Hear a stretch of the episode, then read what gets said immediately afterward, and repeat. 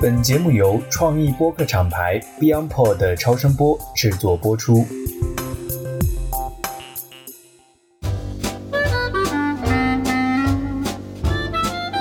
各位听友，大家好，欢迎来到最新一期的《成为巴菲特》。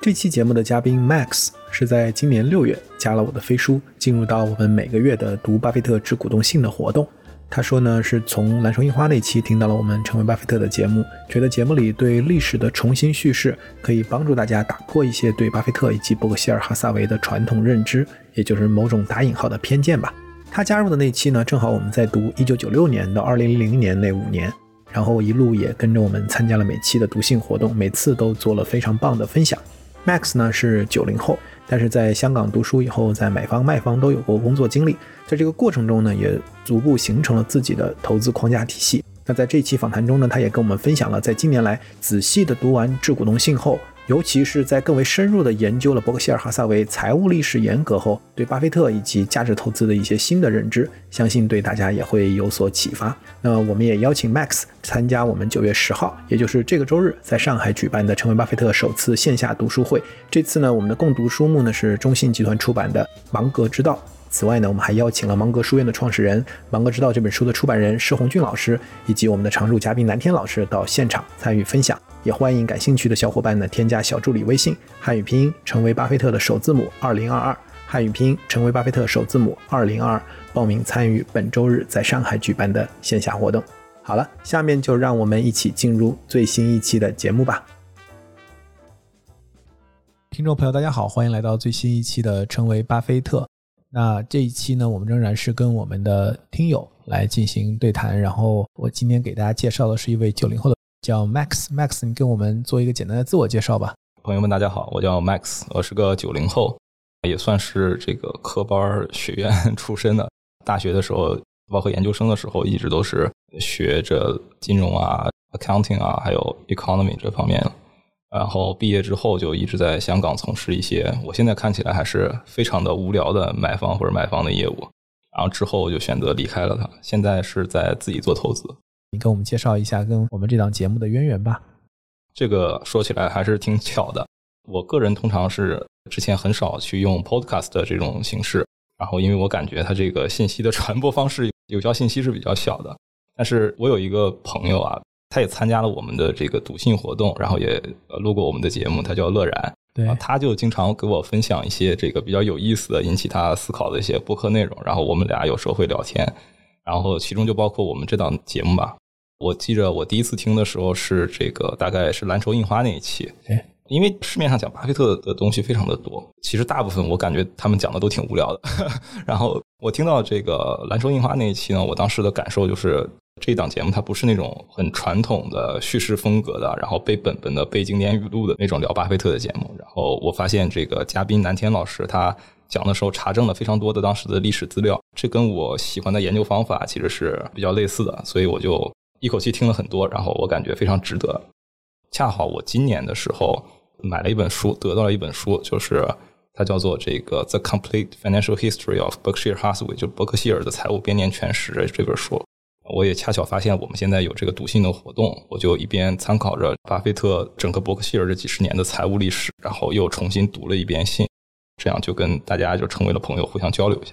对，因为我重新的去读这个信，然后重新的去读他的整个这个伯克希尔财务历史呢，其实相当于让我打破一些传统的叙事，然后形成一些自己新的叙事。然后这时候就需要有朋友来倾听啊，所以我就参与进来。我记得你是今年第几期加入进来的？那个时候正好是在读呃九五年，九五年九五年的信，九五年的信，对。然后我也很高兴，因为你也是乐然的朋友。另外一个来讲，你一加入就给了新的视角和很多新的一些输出哈。我觉得我们读信的活动现在已经在读一六年到二零二零年了，对吧？对，一六年到二。对，所以我自己还是蛮有感触，就一路读下来，然后也增加了很多新的朋友、新的视角。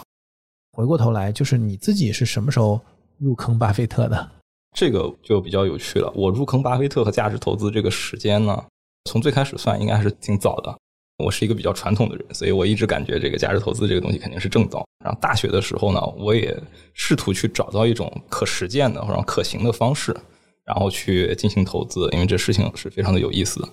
但是那时候，第一是我还是比较愚钝，然后比较刻板，然后比较科班嘛，然后再加上周围的一些繁华世界，怎么讲呢？算是对我的一种 PUA 吧。我一直对这个价值投资，它其实没有特别大的领悟，在很长一段时间，其实仅仅是基本面投资。但其实我真正对商业，也可能是阅历的原因，也可能是什么，没有那么深的好的领悟。然后再加上那段时间，整个资本市场的发展，旁边看到的人，看到赚钱方式，看到的所谓优秀的人，他们的一些思维方式。尽管在当时的我认为价值投资绝对是正道，但是好像大家都在嘲笑我这种年纪轻轻，但是怎么学了一个老头的方式的这样的人。然后一五到一七年的时候，从那段时间呢，看到、听到，甚至包括或远或近的，我观察到了一些行业的乱象。有很多乱象，其实能到最近到现在才现在开始所谓的暴雷或者被审判，这就导致我那段时间不得不去，就是为自己真正的静下心来去寻找一个，就是能给自己带来秩序，并且也符合自己价值观的这样的事物。然后我就更加系统的去学习，或者说是阅读，或者说是思考，然后价值投资在他的这个世界观下，或者是这套方法论下的一些投资方法和投资的成功的案例、成功的人。可能是那段时间突然间算是真正理解或者说是坚信这套世界观下的方法论。我现在认为它可能是唯一能在长期有效的，也算是一种痛定思痛，然后才在正道上行走的这样的一个过程吧。这么算下来，其实我算是一个初出茅庐的小屁孩儿。因为你是在香港读书对吗？对，我一直在香港，本科也是在香港，研究生也是在香港。对。那你是在大学期间哈，开始自己去尝试投资或者去建立自己的这个呃投资价值体系。经过你刚才讲的这个痛定思痛的这个过程哈，现在如果让你去介绍巴菲特的价值投资的理念或者你自己的理解，你会怎么来去描述它？在我看来吧，这个巴菲特的投资理念，它不仅仅是一个行之有效的、能够在长期创造财富的复利成长的这样的投资方法论。它更重要的，在我看来，它是一种能够长期持续的，并且带来个人认知成长，并且让一个人能过上一种逐渐的自由，并且有德性生活的一种非常普世的价值观。这个对我而言，可能是比赚钱这件事可能 对我个人更有意义。当然，赚钱肯定是必须要有意义的一件事情。也就是说，在我看来，通过这个方法论赚钱，它可能是这套价值观下的一个副产物。所以，这也是为什么价值投资非常的吸引我，因为我认为。在正道上行走，它是一个非常正确的事情。尤其是当迷茫的我们，或者是无知的人类面对着整个复杂的世界的时候，我认为保持着这样的一个正确的价值观，其实是非常重要的。那么，我说回这个价值投资这四个字儿吧。其实这个词语在我看来是有点冗余的。就是在我看来，价值投资其实就是投资，可能也就是像芒哥所说的，说 “any good investment is 呃 value investment”。怎么说呢？就是在我看来是。你把现在你所拥有又不需要的东西置换成在未来会得到更多回报的东西，并且与你此刻所拥有的其他选择相比，这个选择可能会带来最多的回报。然后它在未来又会给你带来更多的选择。这种抽象的东西，我认为其实就是价值投资。这么说可能有点抽象，但机械化教条的或者说学院派的理解就是说，你今天一个东西你付出的价格小于你未来所产生的现金流的折现总和，其实这就叫做投资。任何一个生意，你当下投入的资金是为了未来带来更多的收益，比如说每期返还你一定的利润。当然，我这里边就也说它是全都是现金好了。然后，那每期的利润比你把钱直接存在银行要好，就可以说这是一个这个比较成功的投资。然后，你到了你收获利润的时候，你可以再决定你到底是否继续要投入啊，还是退出啊，还是是有更好的选择或者什么样的。推广开来，我们不单纯的谈生意。其实我发现，你说。世界上的很多行为能让一个系统不断的持续的行为，其实都是价值投资这一套哲学。你种地其实是一种真的可以想象成价值投资。然后你个人的成长，我们叫修身也好，你个人的学习成长，其实也是一种广义上的价值投资。也就是说，在我看来，这个巴菲特的价值投资，它是一种很质朴或者纯粹，甚至是我们生活方方面面它就是离不开的这样的很基本的普世价值观和逻辑。巴菲特在我心里，他也是一个企业家，一个实践者，然后 他是现代商业文明，尤其是启蒙后的商业文明的一个产物，然后他同样也是一个推动者。我想，价值投资这件事儿呢，可能就是像他们所说的，只要现代文明制度不受到冲击，商业文明制度不受到冲击时，价值投资永远是有可复制的空间的。只不过我可能不太认同，就是说我们每个人能去复制巴菲特那套成功的方式，这个可能没有必要，也不太现实。但是这套哲学确实能够帮我们获得幸福人生，或者开启一个幸福人生。但实际上，我看就是巴菲特也讲哈，就是对于价值投资这个理念，要么你当场接受，就是一听到；要么你可能一辈子也很难。其实应该这么讲，我从听到时候，其实我是当场接受，但是我一直在发现，哎，我周围的人怎么都不用价值投资，他就得能赚钱。然后直到我想明白了一件事儿呢，就是我反过来讲，我发现，如果你通过远离价值、遮蔽价值、背叛价值类似的方法去投去赚钱的人。好像 sooner or later 都没有什么好的结果，然后我就释然了。我说：“对，yes，这个才是真正正确的路，这个没有骗我。”对，就是我觉得价值投资的理念其实非常的清晰简单哈，但实际上就是我们一直讲，就是价值投资的康庄大道上人迹罕至。对，我是感觉大部分人是没有办法去接受，就像巴菲特所说的慢慢变富这件事儿。应该是我们都要把人这个生物当成不完美的生物。不完美的生物的最大特点就是它很容易受到诱惑，很容易看到他明明不理解的事情，但是能给他带来短期效益的事情，他就会去做。因为人总是活在某种程度的恐惧之中嘛。然后你就会发现，当有非常多的好的机会，当世界非常喧嚣嘈杂的时候，大家就蜂拥而至去找那些投机的方式，然后乐此不疲的发明更多更多的方式去做投机。但是如果我们能反过来看这个世界，你会发现，投机的人到最后。他最好的下场是开玩笑的讲，就是他不在了，他的钱还在，他的钱还没有亏光。不太好的一种方式就是他人还在，但钱亏光了。对，然后我在想，如果是这样的话，就只有这两条路可以选的话，那投机简直是太难受了。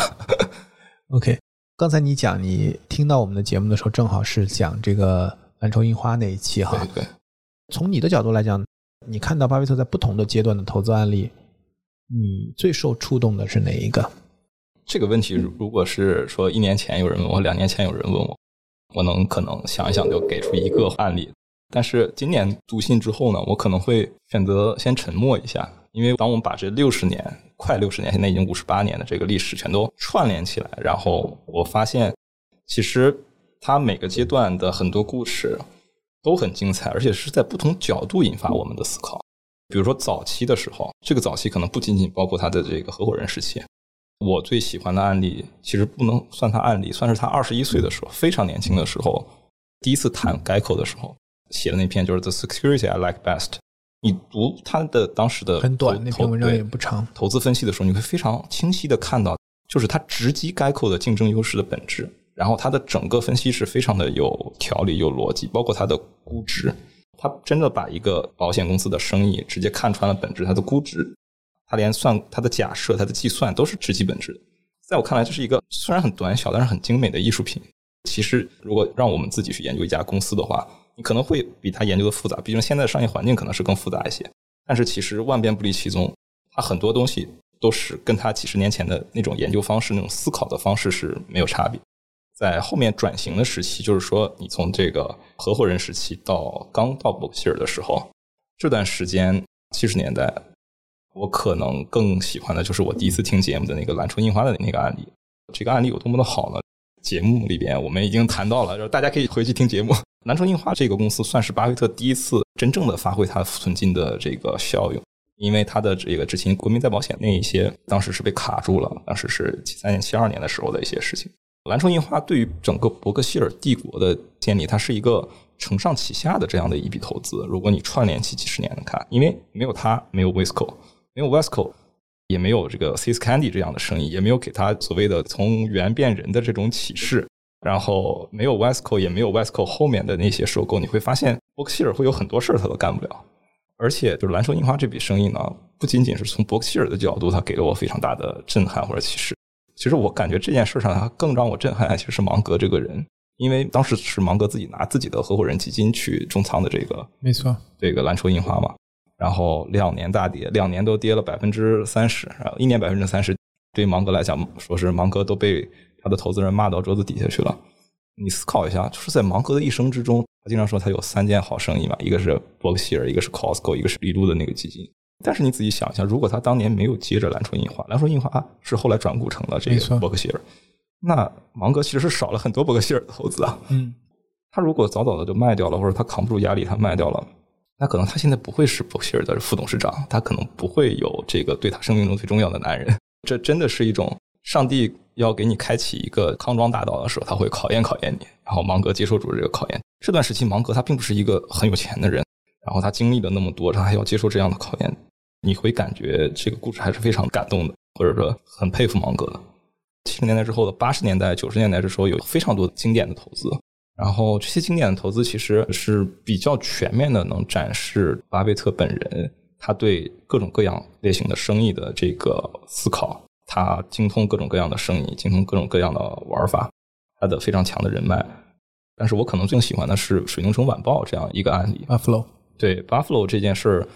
它之所以让我感觉这个印象深刻呢，是这个案例是巴菲特自己亲自操刀。我们不是从他投资人的角度去学，我们从他是企业家角度去学，董事长的角度去。然后你能第一视角的看到这个企业家他如何经营这个生意，他如何理解这个生意，他如何 deal with 这个生意中的各种 component，甚至他要 deal with 工会这种的，就是怎么样跟企业家精神有点相反的这样的 挑事儿的。一些政治团体吧，包括他如何打造一个报纸，然后他是怎么理解这件事情。这种主视角的代入，我们经常讲，就是说投资合作企业，其实 in nature 它是一件事嘛。所以更好的企业家就是更好投资者。巴菲特也说这是他的双倍优势。对，这个实际上是换了一个视角，又给我了一些启示。然后你说到现代时期，就是从我加入读信之后，我写一篇文章，我说这个九五年到一零年，这是伯克希尔的现代化时期。到现代时期。可能最经典、对我印象最深的案例，可能是北伯林顿铁路 （BNSF 铁路）。为什么这么说呢？北伯林顿铁路算是伯克希尔到现在为止仍然是最大的一笔投资啊。这个案例我喜欢它，主要是因为这个案例非常的标准。也就是说，你想一个生意在发展了一百多年之后，铁路有一百多年历史，一百多年之后，然后这个生意的供给端开始变得受限制了，就那么几条铁路。什么太平洋铁路啊，然后 BNSF 啊，还有什么北美就那么三三五家铁路，但是呢，需求其实是一直在增多的，尤其是当你东西部互联了，当你从太平洋西岸到太平洋东岸，一直这些，然后这时候这一百多年的过程中，到他收购的时候，他这个监管又放开了，所以你有提价权了，然后网络效应了，铁路的网络逐渐的成熟了。然后网络效应导致你就是 literally 网络效应，对 对对，你这个单位成本的边际下降，单位边际收入增多，然后资本开支逐渐的达到巅峰。当然，巴菲特收购的时候是一零年，他一五年 BNSF 才达到就是资本开支的巅峰。这个资本开支和那个 depreciation 就是折旧的这个 gap 是最大的时候。然后这整个模型你会发现非常的符合 Todd Coops，就是巴菲特两个投资经理中的一个，他经常谈。无论是在最近的这个第七版的这个 Security Analysis 里边谈，还是说他去年有一篇自己在哥伦比亚大学的演讲里边，他都谈到单位经济模型。他说，你到最后，其实你去思考这个生意，你要知道它的单位经济模型的 LTV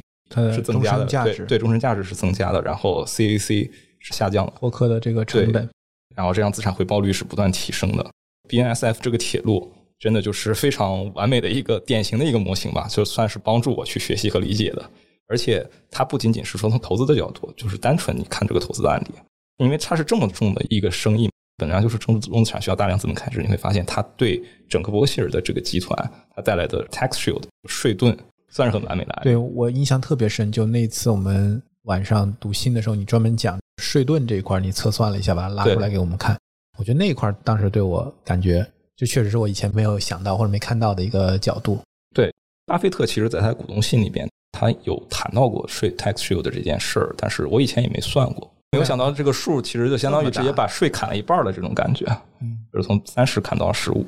我自己还是很想借这个节目哈，也是能够让更多的人能加入到我们这个读信，因为我觉得没有读过这个信，其实可能就跟以前你在很多场合社交媒体听到巴菲特的故事，就还是个故事，嗯，那你听播客其实。换了个形式，可能换了个换了个人给你讲故事，是吧？只不过这个人可能叙事手法可能有点不同，或者说可能信息含量，或者说他做了更多的准备。但是我觉得读信还是 fundamental，就是你真正最直接去了解他的思考，以及我觉得最美妙就是你能跟随着这么多年的信的这样一个迭代。哈，那次我看乐然他在那个我们上一期可乐的那个节目底下评论，他说我们跟着一路读信读到下来，就感觉就好像你跟着这个人从他年轻，然后一点一点成长，然后最后这样的一个人生的这样一个旅程一样。所以我还是很希望这个有更多的人能够一起来读信。你能不能介绍一下，就你是怎么来读信的？在我们的这样的一个读信的活动，我先把我整个在读信过程中我所有用到的一些参考资料介绍出来，因为读信的方法，我感觉每个人确实是每个人不一样，看剧的方法不一样。乐然说他是跟着一路下来，我当时的感觉就是，像我看信的时候就感觉看了一个美剧，它有第一季、第二季、第三季，然后还很清晰的、明显有界限的这种感觉。我这些资料呢，首先第一个是中英文版的信。中文版我不知道是到底谁翻译的好，但是英文版你直接可以去 CNBC 或者说直接去伯克希尔哈撒韦的网站，官网上就有，我下载下来就行了。我现在有这么多翻译工具，我感觉直接翻译翻译应该也没什么。对，还有一个是我今年读的这本书，哦，它是二一年出版的，哎，应该没有还没有中文，叫做《The Complete Financial History of Berkshire Hathaway》伯克希尔财务编年史，这是一本大概长得像现代汉语字典一样的。叫硬壳的，像字典那么厚的东西，然后作者又附加了大概一百多个 slide 的这个 Excel，大概这几十年的所有的财务，他能测算，他能找到一些财务资料都在里边，非常的棒。然后这两者相互对比，对我来讲像是一个听其言又观其行。就巴菲特有的时候讲讲在股东信里面，他会把重要的事情给讲一讲，但是他财务上的事情呢，他其实不会在股东信里面讲特别多，因为伯克希尔是越来越复杂，他也没办法用那些篇幅去讲。但是他讲到的有些东西呢，我不喜欢惯性的去听，然后我喜欢他听完哦，这个是为什么？然后我去看查一查他当年到底做了点什么东西，然后这两相对照，然后你会有更多的理解吧，更夯实一些。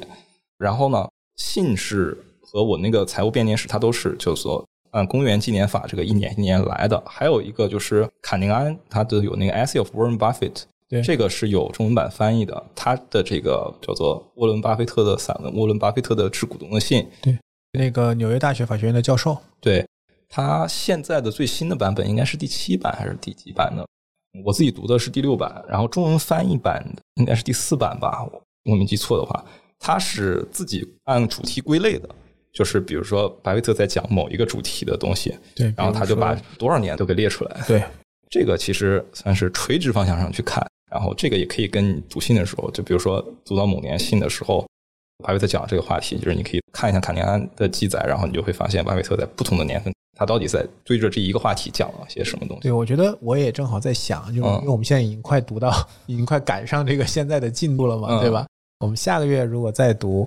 十月份我们就读完了。对我也在想后面我们怎么来读，其实是再读一遍，嗯，也可以，其实是吧？然后也可以像你刚才说，我们可以按一个主题来读。就是我还有两个资料，一个叫做《Berkshire Beyond Buffett》这本书，好像是今年有翻译，今年我忘了哪个老师给翻译翻译成中文版的，好像叫做《超越巴菲特的伯克希尔》或类似的这样的名字。然后还有一个叫做《巴菲特的 CEO》，这是第二本《巴菲特的 CEO》是有中文版的，而且微信读书上有。这两个是从子公司的角度、子公司 CEO 的角度、子公司生意的角度去介绍。巴菲特买来的一个一个一个又一个的子公司，包括子公司里非常重要的人物，比如说像 Geico 的那个 Tony Nicely，或者说墨菲，我们做过节目的，类似这些。因为原来你读信是从一个整体的角度往下读，你这个现在从它分散的个体角度再往上读，这场交叉比对其实是非常有意思的。你可以看到巴菲特结交的人是什么样，巴菲特喜欢的人是什么，巴菲特喜欢的生意是什么样，这些人本身是什么样的，就是东西越来越多，然后你看着也越来越有乐趣。啊，这个其实我感觉我可能读完信之后可以去看看他的子公司嘛，因为这相当于你像这六十年就其实相当于小半部美国现代商业史了。没错，没错。对，而且巴菲特买的东西是非常的多的。其实你了解了这些子公司，其实也相当于了解了很多的生意，很多的行业。对，再有的资料可能就是偶尔我会去翻一翻伯克希尔的年报啊，我不太喜欢翻伯克希尔的年报，就因为我之前这些资料基本上已经都是把该讲的东西都谈到了。翻年报的时候，有的时候是，比如说我我在看 BNSF 铁路的时候，或者看那个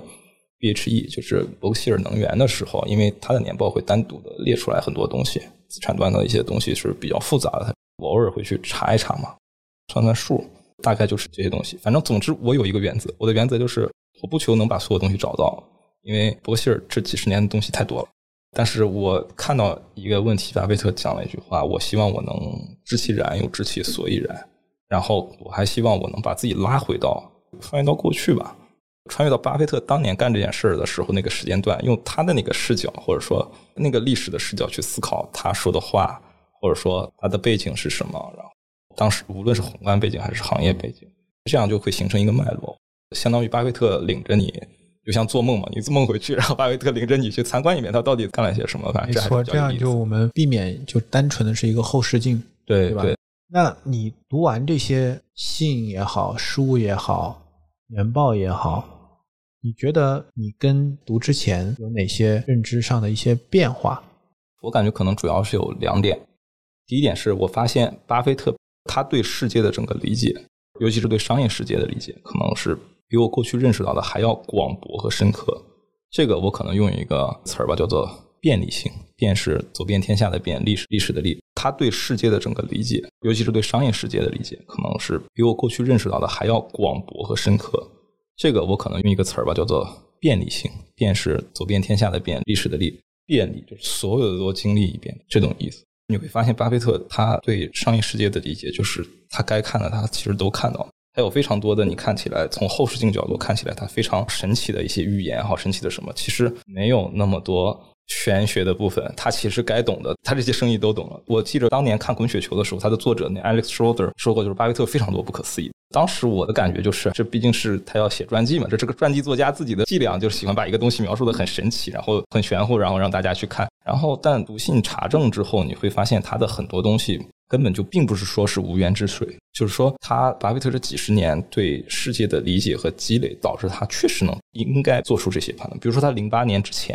就我们在读信的时候，读零几年信的时候，你会经常会发现他经常会谈到，就是说一些对危机的启示。他认为现在也有一些问题。从零五年开始他就讲，然后当当你真的去读信，他查他的财务变电史，你会发现一个问题，就是说零八年的这个次贷危机。但是巴菲特他自己伯克希尔所买的那个生意，简直从美国的房地产生意，你可以发现，他从卖砖头的公司，到建房子的公司，到给房屋信贷的公司，到卖家具的公司，到租家具的公司，到各种建筑材料的公司，到各种卖地毯的公司都有。就这整个一条链路都是他的公司，他都有头部的公司或者很强的公司，都是他的资产。其实就像这个 Alex Schroeder 说的，你告诉巴菲特某一个邮政区域编码中的糖果怎么样，他其实是知道。世界发生了什么？美国发生了什么？这商业社会发生了什么？就当我发现这件事儿的时候，我就会发现，哦，如果我要学习它，或者说要怎么样，我其实。完全可以很本分的用一种很呆的方法，就是真的去多经历、多阅读、多思考。其实你渐渐的就会发现，有一些很神乎其神的东西，就是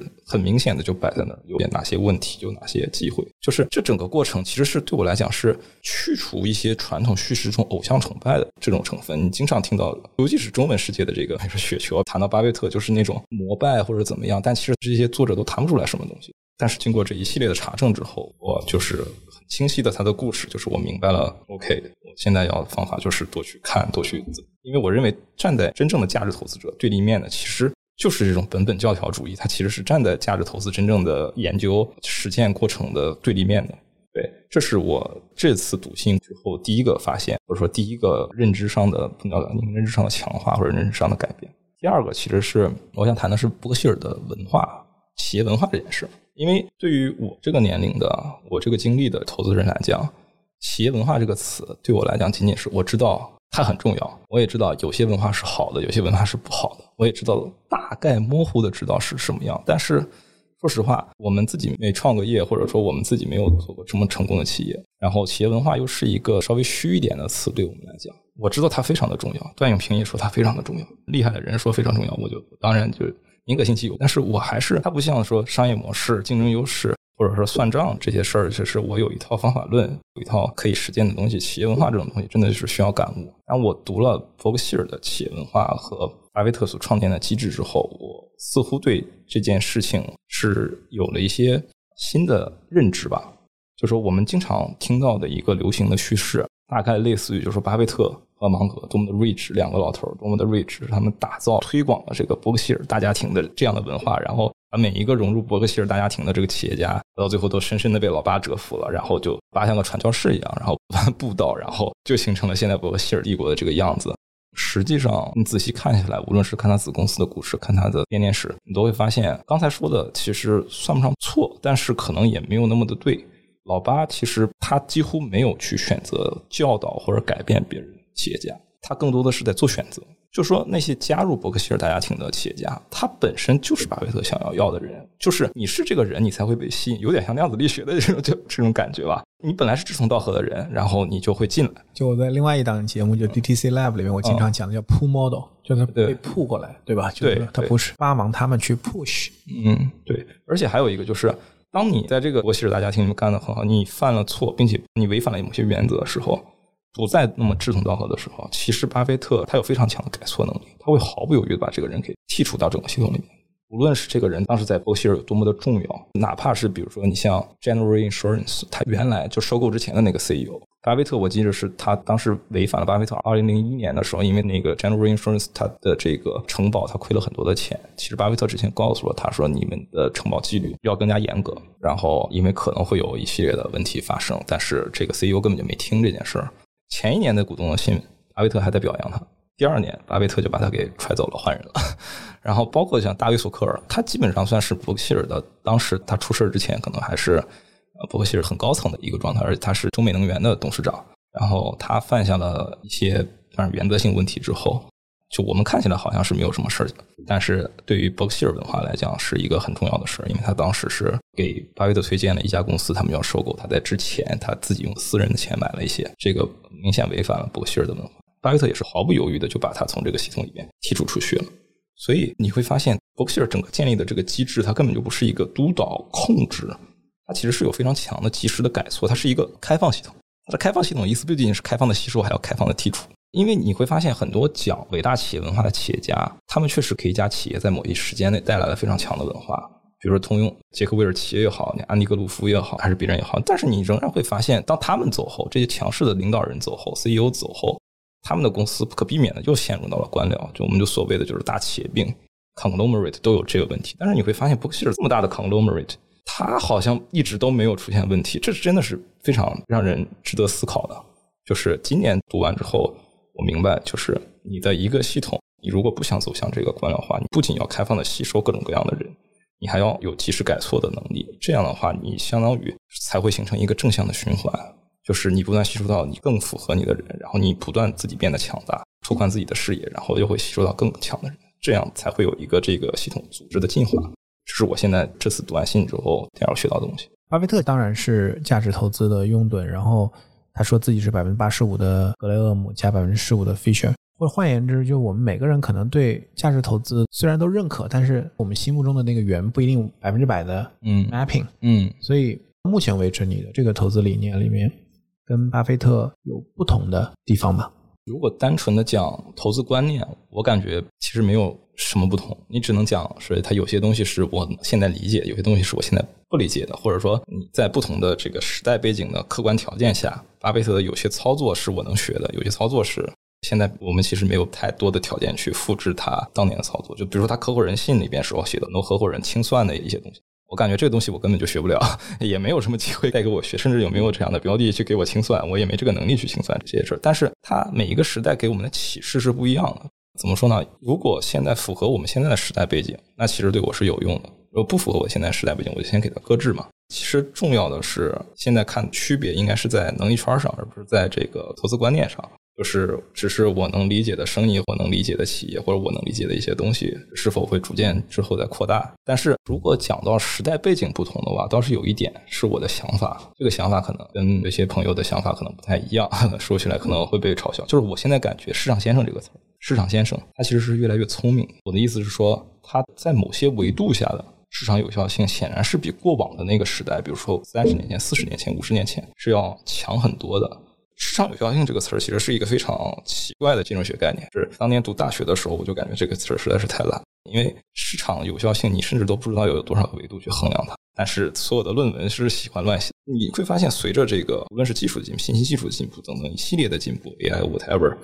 然后包括参与者的进步，然后它又和这个资产管理机构的激励机制相结合，它导致的一个结果就是，市场先生对于某些反应，尤其是对于短期的某些反应，你会发现是越来越有效率。你十年前、二十年前，可有一些投资资产管理机构卷一秒钟、卷两秒钟，现在都是卷零点零几秒钟，用的东西也更多。你会发现在短期之内，这个市场是非常有效率的。我们很难再去通过这个信息优势去赚很多钱，对于普通投资者，甚至对于任何一个投资人，你很难通过因为你看懂了财务报表，你会算，别人不会算，去赚钱。我认为这件事儿可能是越来越难的。最新一版的第七版的这个 Security Analysis，塞斯卡拉曼自己在他写的那个序章里边，或者我忘了是第七章还是第六章写 Balance Sheet 那一章，然后他自己其实也讲过一个问题，就是他发现，在 Information Age，其实你能获得的东西其实是远比过去快和强的多的。但是回到了巴菲特的问题，如果你不知道牌桌上哪个是傻子呢？可能傻子是你。这就是现在说捡烟蒂或者捡什么，很多时候捡到的不仅仅不是烟蒂，可能是抽一口还是有毒的烟蒂。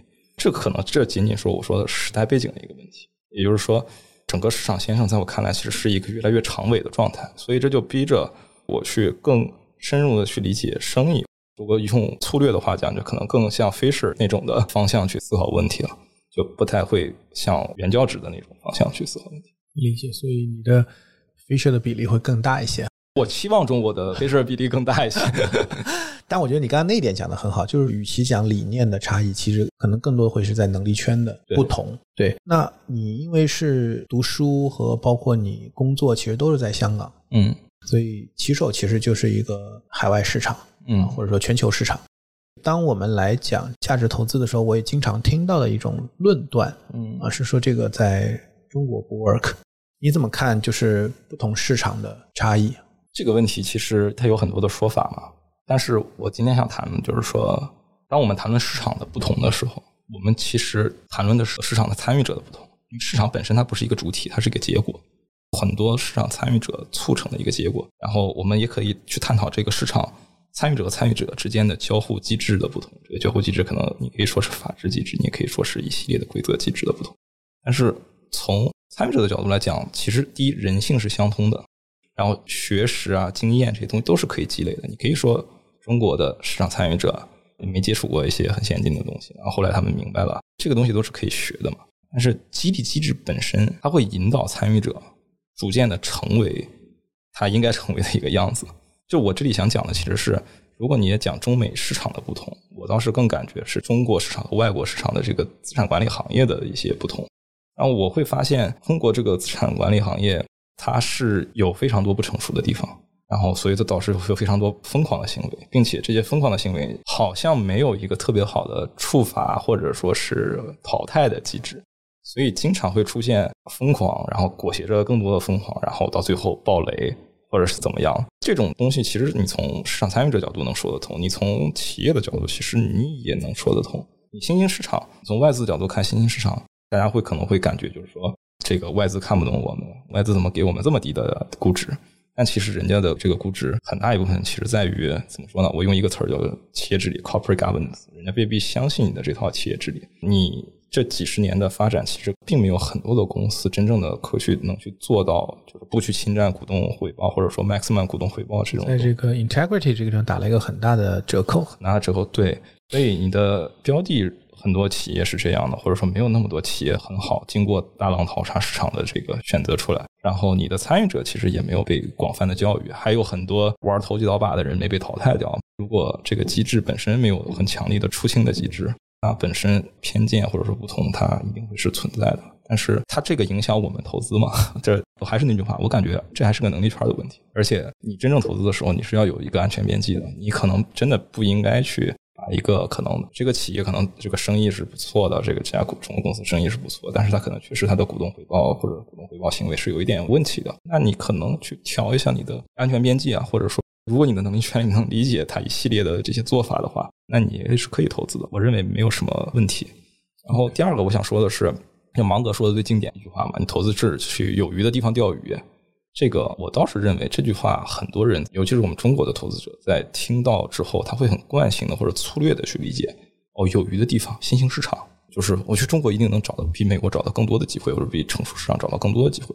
然后他们会认为这个芒格所说的同理摄鱼的机会。当然，芒格说这句话的时候，更多的是夸李路啊，或者夸什么的。其实，如果我们真的去总结或者统计的话，如果把这句话理解为就是在中国市场比在美国投资人能找到很好的标的，更多的好生意、便宜的好生意，可能并不对。因为有一个事实就是说，在过去十年，一二年到二二年，能十倍回报的公司，中国有五千家上市公司，只有四十家能做到这个比例。你会发现，中国成功的，无论是民间的也好，是行业内的也好的成功价值投资者，你问他在过去十年买了什么，他永远不会离开那么几个东西，他永远会告诉你，哦，买过一点茅台，哦，他买过一点腾讯，哦，那个人买过一点什么五粮液啊、格力电器啊之类的，就是很成功的这些公司。你会发现，我们的这个市场其实好像马太效应非常的强。这件事儿可能就并不是一个同理射鱼的机会，它是一个需要非常强的钓鱼技巧的一个事情。所以在这件事情上，我并不认为在中国做价值投资是一个黄金遍地捡，这其实是需要我们磨练我们非常强的能力的。过去很多人把这件事讲得非常的简单，他其实很有可能是一种浑水摸鱼的状态，所以他把一些事儿讲得特别的简单。现在可能我觉得跟新一代的投资人，或者说现在有更多的投资人，他跟以前十年前、二十年前很不一样的是，他的从 day one 他可能就可以看全球市场，他可以买 A 股，也可以买港股，也可以买国外的股票。现在是有这些渠道比以前多多了。对，我记得我刚开始做投资的时候，其实那时候还 B 股啊，B 股对 B 股对。所以很多人是靠辟谷赚钱。对，那你觉得就是这几个市场对我们现在国内的这个投资者，尤其是很多新的投资者，你觉得这几个市场的不同点？我觉得这所有的东西都是跟你的能力圈紧紧相绑定的。你重要的问题并不在于就是这几个市场上有什么不同，重要的问题在于你到底能看到哪里的机会。就我经常跟朋友说一句话，就是我们在这个星球上，除了朝鲜、古巴，你做不了价值投资，因为钱不是你的钱。然后现阶段俄罗斯应该做不了，因为钱根本就去不了。那剩下的大部分地方都有成功的。价值投资的案例，哪怕是我这前几年读过那个 Nick Sleep 的致股东的信，我发现他居然还曾经在这个津巴布韦有过价值投资，而且成功的案例。但当然，他说他很遭罪啊，这笔投资，但是他仍然是成功了。你会发现，只要我们踏实的去理解某一个生意，夯实某一部分的能力圈，然后无论这个生意是在哪儿的，会发现，就是任何一个市场其实都可以去做这样的价值投资。关键就怕的问题是自己的能力。不足，没有潜下心来去好好的研究的时候，然后市场打了你的脸，你却把它赖成是市场问题，这样不太好。我是这么想的。那你是九零后哈？对，九零后。我希望我是一直年轻，但是所有我身边的人告诉我，你不要把自己当小孩了。对，还是很年轻的，还是很年轻的。我觉得对同龄人关于投资关于投资这一块的建议，还是多读书，多好书。就像刚才我用的那个词，便利性啊。你看巴菲特能。做出那么多很牛逼的判断，其实是建立在他大量的理解这个世界上。就是现在有一个很流行的说法叫贝叶斯思维、贝叶斯概率，就是我是一个比较愚钝的人，这套概率的方法在我看来就告诉我，如果你想得到一个比较靠谱的后验概率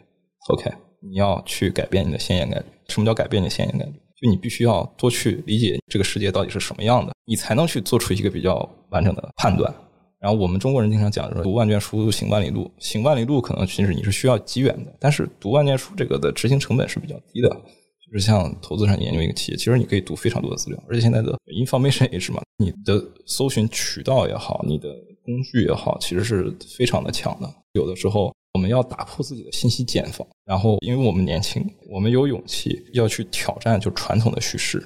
就你必须要从一个叙事谬误里边走出来，你才能不会。到最后被卷入到一个叙事谬误里，然后亏大钱。帮他打破原有的叙事，形成一个比较更夯实的属于自己的叙事，然后你才能可能会找到一个属于自己的机会吧。不要早早的油腻吧，我是这么想。因为到我这个年龄，有些人算是不大不小吧，但是可能会感觉自己赚了一些钱就懂了什么的。我认为芒格有句话说的非常的好，就是说四十岁以前的人确实不不懂价值投资。这个东西是越老经验越多。你存活下来，被验证下来，你才是真正厉害的。我有一个朋友，算是比我大二十岁，然后他也跟我讲讲过一句话，这句话比较嘲讽，但是他说的还是蛮对的。他说：“不要去随便读五十岁以前的人教你投资的那些书，没什么用。你会发现到最后都是没什么用的。你还不如去看点好书呢。”这是第一个想讲的。嗯，第二个是，如果有一些落地的建议的话，可能就是如果。朋友，你是非科班出身的，你可能去学习一下 CFA 的内容，给自己的这个基础知识打一个底子。然后，因为 CFA 还是比较规范的，无论是 accounting 啊、corporate finance 啊，还是 basic economy economy，然后这些基础知识是要，但是你没有必要去考试，没有必要去考试，那个考试还挺贵的，也没什么用。但是如果是你本身是科班出身的人，倒是我是感觉你要去游泳去 challenge 一些金融学上、经济学上的一些传统的叙事方式，你必须要打破他们的一些问题。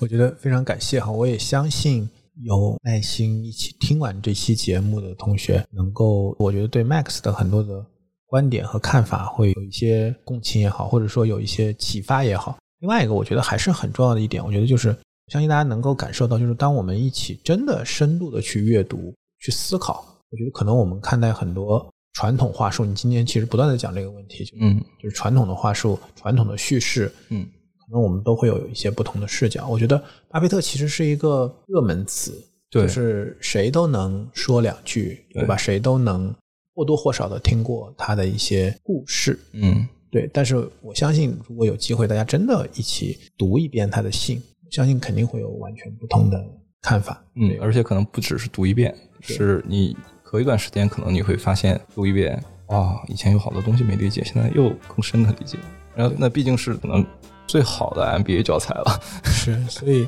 我其实你看，我为什么我在节目里要穿插着，希望能够有更多像 Max 啊、乐然大家一起来聊一聊，包括我也一直在我们的社群里面，对吧？去呼吁大家能够去一起来读信，参不参加分享，我觉得无所谓哈。嗯但是就是大家日常里面可以更多的去读这个信，就是我还是不希望就是最后我们变成一个巴菲特故事频道。对 对，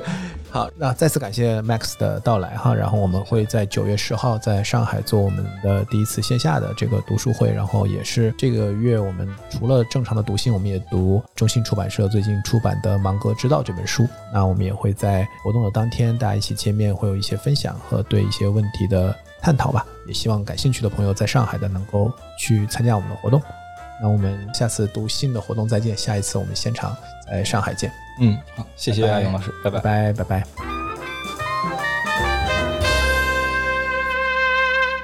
我们的节目成立了听友群，来自苹果播客的听友可以直接加我们小助理微信 Beyond Pod 二零二一，全部字母小写